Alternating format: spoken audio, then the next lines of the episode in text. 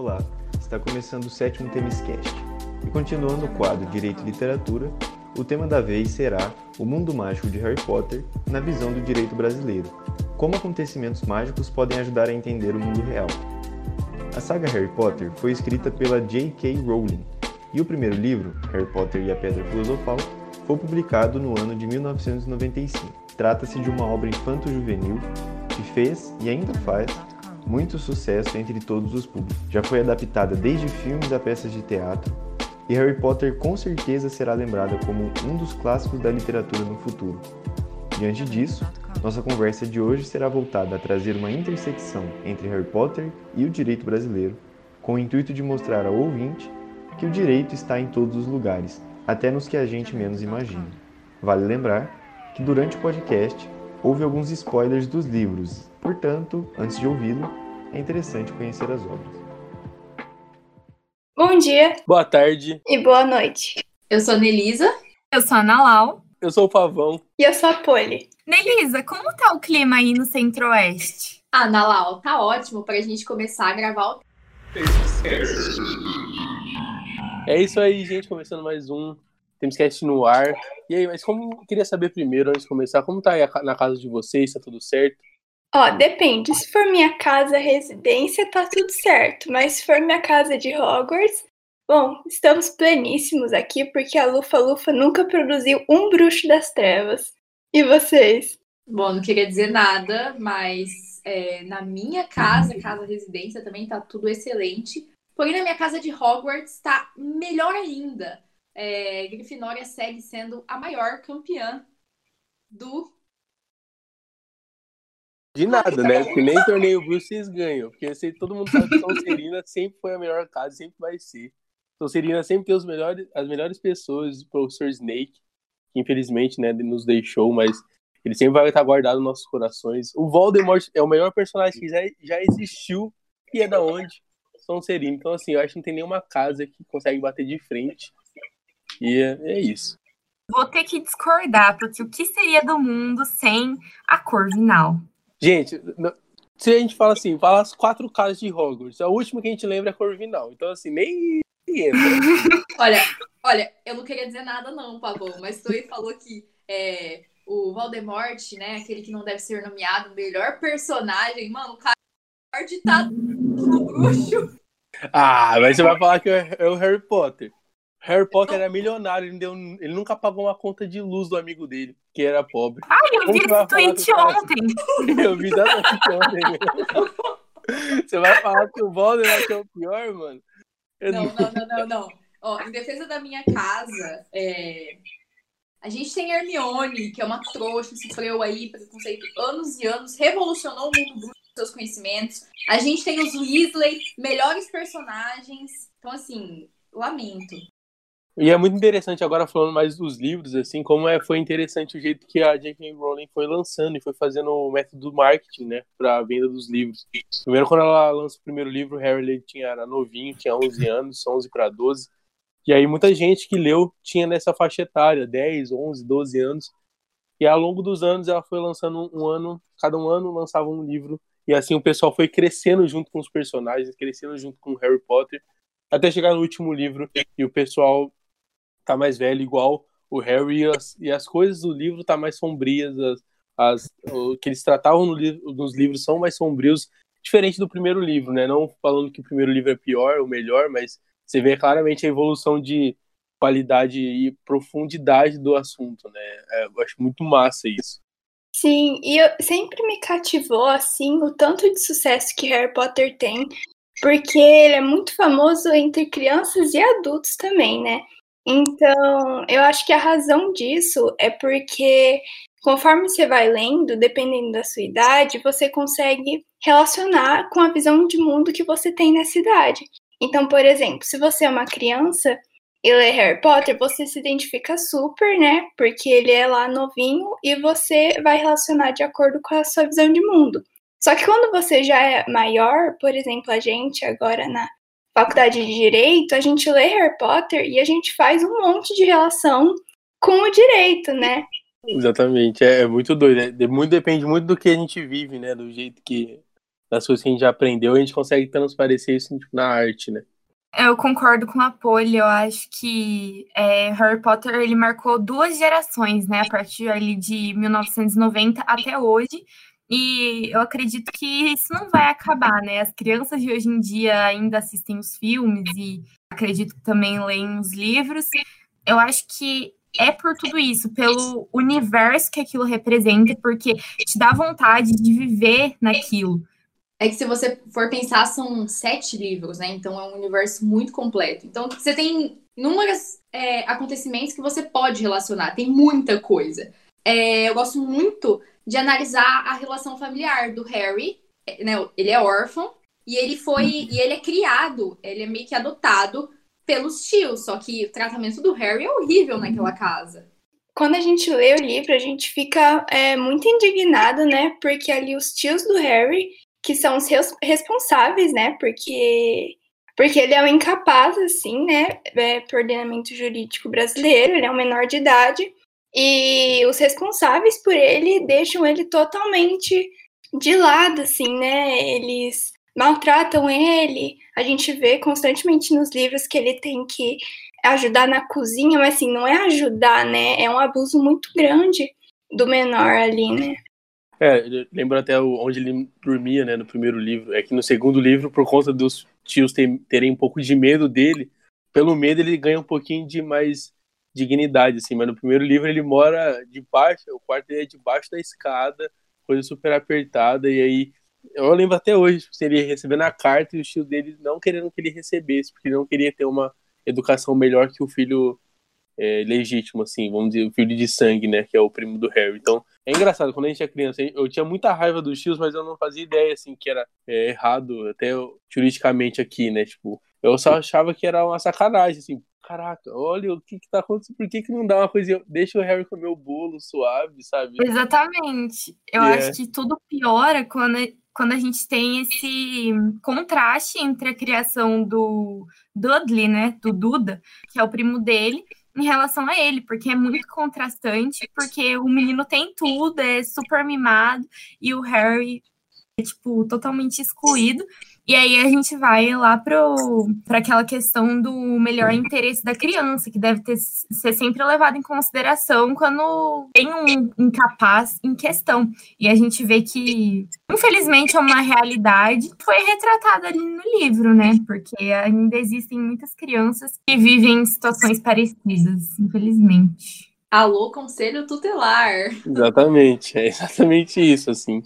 E assim, é até engraçado porque a gente, em várias falas do Dumbledore, é, a gente vê que ele, pelo menos no sexto livro, é que ele tem uma conversa bem séria, assim, né, com os tios do Harry, porque o Harry tá prestes a ficar maior de idade. E ele fala assim: Eu deixei o Harry aí com vocês, mas vocês nunca cuidaram dele como filho, né? E tanto que ele chegou em Hogwarts bem, mas muito mais magro do que eu esperava, muito infeliz, né?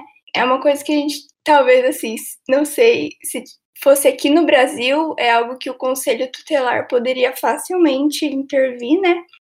Porque ele foi muito maltratado, assim. A gente pode, a gente pode trazer no dia a dia, assim, tipo, imagina agora Claro, não existe bruxo no dia a dia. Claro que existem umas teorias de conspiração que dizem que existe o mundo do Harry Potter, mas colocando assim nos dias de hoje.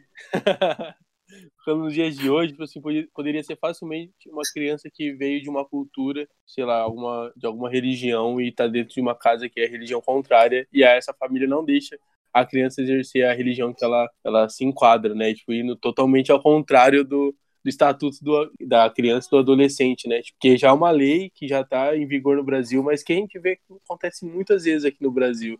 De a criança não ter capacidade ou não ter a opinião de querer seguir uma coisa ou, se, ou não querer seguir outras por conta da família e a família não deixar que isso aconteça, sabe? Claro, do, do Harry é bem é uma coisa bem exagerada, mas que a gente tem pequenos traços que a gente consegue ver tipo, no, na, na esquina de casa, na casa do vizinho que ainda acontece muito, assim. É, que na verdade eu acho que pesa muito também o fator de que o Harry, ele é como um empregado da casa, né? É uma espécie até de trabalho escravo, porque é, aquela não é a obrigação dele. O Harry tinha que estar na escola estudando e ele de fato vai para Hogwarts depois, mas é um fator é, indignificante.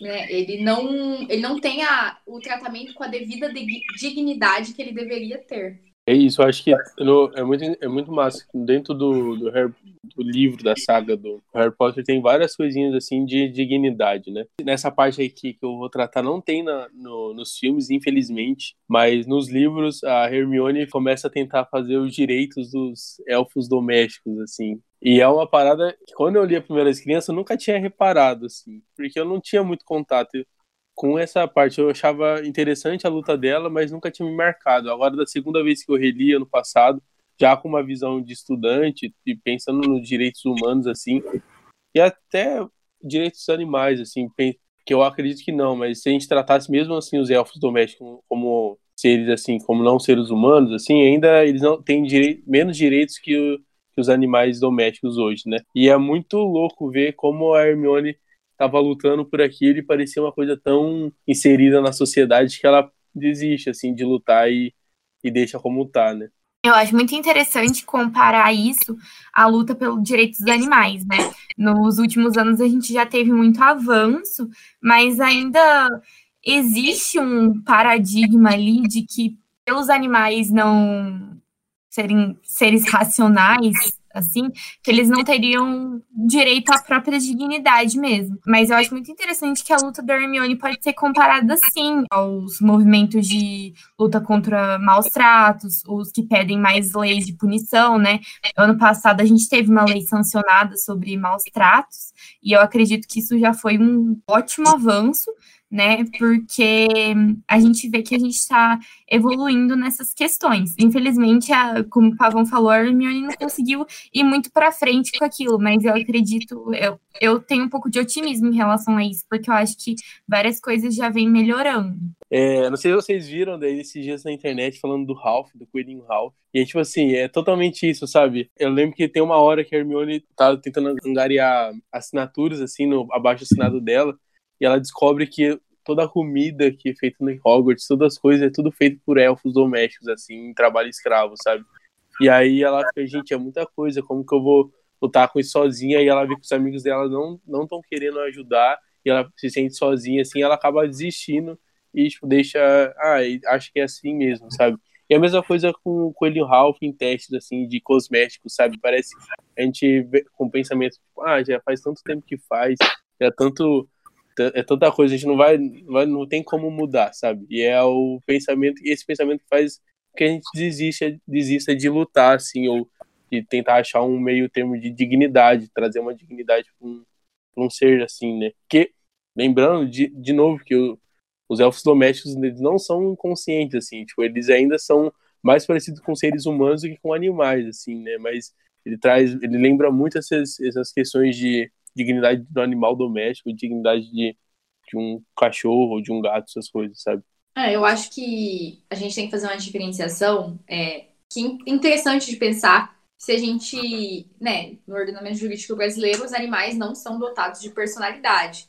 Mas acho que pela capacidade dos elfos, eles seriam dotados de personalidade jurídica. É, eu acho que é uma diferenciação interessante de se fazer, que torna assim o abuso ainda pior, porque eles são criaturas completamente racionais. E a gente tem essa questão dos elfos, né, fazerem a comida de Hogwarts, e a gente vê ali Dumbledore, ele é uma figura, uma figura boa, uma figura muito benéfica. E mesmo assim, certas coisas continuam sendo da mesma forma, especialmente em Hogwarts, tipo a comida sendo feita pelos elfos, né, um trabalho escravo. É o que choca até bastante a imagem que a gente tem de alguns personagens em termos de avanço e de situação do ordenamento ali e na... fora as responsabilidades que Hogwarts parece que não tem, né? Tipo, que não é que não é adquirido assim, né? Tipo, a Murta que geme lá, uma menina que morreu no banheiro e parece que Hogwarts nunca tem a responsabilidade disso, assim, é muito estranho isso, sabe? Tipo, até até um coisinha pequena, tipo, o próprio Hagrid que era aluno e aí ele é expulso, mas, tipo assim, mora pra fora sem a proteção de Hogwarts, mas ele ainda tá trabalhando, sabe? Uma coisa meio que parece que eticamente nem. É que no livro é tão. A gente vai lendo assim, parece tão suave que você nem percebe essas coisinhas, mas depois você para e pensa, mano, parece até eticamente ruim, assim. Não parece nem faz sentido.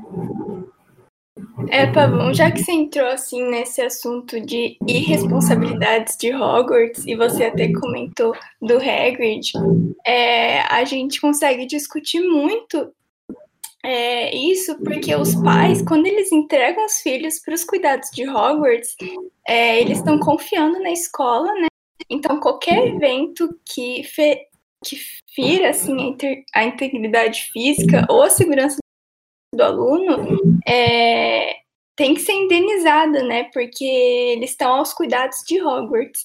E a gente consegue ver muito isso no caso da Morta que geme e do Cedrico Diggory, né? Que foram dois estudantes aí que morreram é, nas, né, nos terrenos de Hogwarts e não teve nenhum tipo de indenização.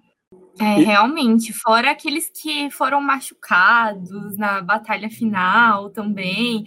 Assim. E até no primeiro Hogwarts... livro, né? O pessoal virando. Que era virando pedra, assim, tipo. É uma coisa. Ah, sim. É uma coisa assim, que acontece em todos os livros, e aí, tipo, e a gente nunca para pra pensar da responsabilidade da, da escola. É claro que um, é uma alegoria, né? É um universo diferente, que é isso que traz toda a magia da história. Mas se a gente realmente for pensar em termos do direito, assim, Hogwarts já infringiu, não sei, inúmeras leis Era isso que eu ia falar. É totalmente fora da casinha, né? De você uhum. pensar que a escola não se responsabiliza por nada. E assim, os danos são, são inúmeros. Você vê ali o Harry, é, o Ron, a Hermione enfrentando batalhas com, com seres de, das trevas, saindo tudo machucado. E Hogwarts não se responsabiliza por nada, tá lá, ilesa. É, eu acho não, engraçado. Realmente. Os pais ainda mandam todos os anos, né? Essa é a parada mais. Só para contextualizar o caso da Murta que geme, né? Ela, a morte dela, ela foi ocorrida por causa de outro estudante, né? Que a gente consegue ver no segundo livro, que é o Tom Riddle, o, aquele que não deve ser nomeado quando ele era mais jovem, né? E, e mas mesmo assim, é, caberia indenização porque a escola ela não cumpriu com o dever de vigilância, né, em relação aos seus estudantes. E o Tom Riddle, querendo ou não, ele é, ainda estava na responsabilidade de Hogwarts, né? E a mesma coisa, eu acho que caberia da morte lá do Cedrico, né, no torneio de bruxo. Porque mesmo a morte dele tendo sido ocasionada por terceiros também, né? Porque aconteceu toda aquela coisa que eles tocaram no troféu e eles foram transportados para um cemitério e tal, e nem foi ninguém da escola que ocasionou a morte dele, né? É, ele também estava sob os cuidados da escola, né? É, a escola teria essa obrigação, né, de assegurar a segurança de quem estava representando Hogwarts na competição. É, e até o próprio fato do Harry estar tá no torneio, sendo que ele era menor de idade, né? Mesmo o nome dele estando ali, seria uma violação grande ele participar, até porque as provas do torneio elas são um pouco, um pouco não, bastante violentas. Elas são é. violentas, né? É que daí tem uma diferença bem grande do filme e do livro. O livro é muito violenta. Assim, as paradas que realmente você tem medo do Harry morrer numa coisa ali. Então, mas essa questão que você falou, Polly, que o Hogwarts é responsável até mesmo pelas coisas causadas por terceiros, é, isso a gente pode ver também quando a Dolores, né, ela consegue aquele cargo mais alto lá no, na Ordem da Fênix, se eu não me engano, e aí ela vai punir o Harry, né? Porque ela acha que ele tá mentindo sobre o Voldemort ter recuperado os poderes. Ela resolve dar como punição para ele escrever com a pena mágica: Não vou mais mentir. Só que a pena mágica usa o sangue da, da parte de trás da mão dele. Então é assim, um castigo bem violento, um castigo físico. A gente sabe que antigamente, né? Acho que todo mundo já ouviu a avó, o vô contar que antigamente era, é palmatória. Eram comuns castigos físicos nas escolas, né? Mas hoje em dia a gente sabe que isso é uma prática bem abominável, assim até mesmo para os pais que batem em crianças, né? Tem a lei da palmada, do menino Bernardo, e o próprio Estatuto da Criança e do Adolescente, porque é uma questão de dignidade humana, né? Você ferir uma criança é, não, não vai ele ajudar na educação dela. Define como é... disciplina, né? Show. É, exatamente. Inclusive, é, a Dolores viola o próprio ordenamento do mundo ali, do, de Hogwarts, do mundo é, da magia, é porque tem aquela parte do, da Ordem da Fênix que ela quer extrair ali a informação do Harry é, sobre a armada de Dumbledore. Ela vai usar o Crucius, né, o feitiço de tortura mesmo. E é um feitiço proibido. Então, é duplamente é duplamente violável aí a, a conduta dela, porque ela realmente utiliza de meios de tortura com os alunos. É muito interessante, assim, como a gente, a saga da Harry Potter é tão rica que a gente pode trazer tanta coisa assim pro direito, né? É, já ficou falando aqui 20 minutos, acho que já tá bom assim por hoje, mas a gente poderia fazer umas, umas parte 2, caso o público quisesse, porque ainda tem muita coisa que a gente nem abordou, né? Tipo, a questão do contrato do professor Snape com o Voldemort, como aquele contrato é ilícito por várias, por várias coisas, né? Pelo, até pelo objeto, pelo o, o voto ali de, é, da morte, assim, que ele faz, né? Então, assim, tem muita coisa que a gente pode trazer, até a questão do puro sangue, dos bruxos puro sangue, como eles tratam os trouxas, né? E os trouxas bruxos, né? Como também tem uma parte no direito nisso que a gente pode trazer para a realidade. Eu acho que é tão grande que a gente poderia trazer várias, várias coisas assim que seria interessante, contribuiria assim para o podcast, né? Mas acho que tá bom por hoje e sempre lembrando que a casa a Sonserina é a melhor casa que existe, né? A vontade zoeira. Opa, posso falar, pode? A vontade zoeira, né? Lançando essa fâmia aqui nesse podcast, mas como ele é o editor, eu não duvido nada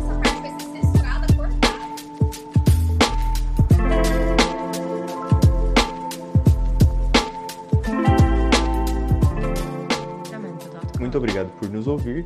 Agradecemos imensamente a sua atenção e nos mande um feedback do que você achou, tanto no nosso e-mail temescast.temssj.com.br e não se esqueça de nos seguir nas redes sociais, arroba temessj e tenha um ótimo dia, uma ótima tarde e uma ótima noite.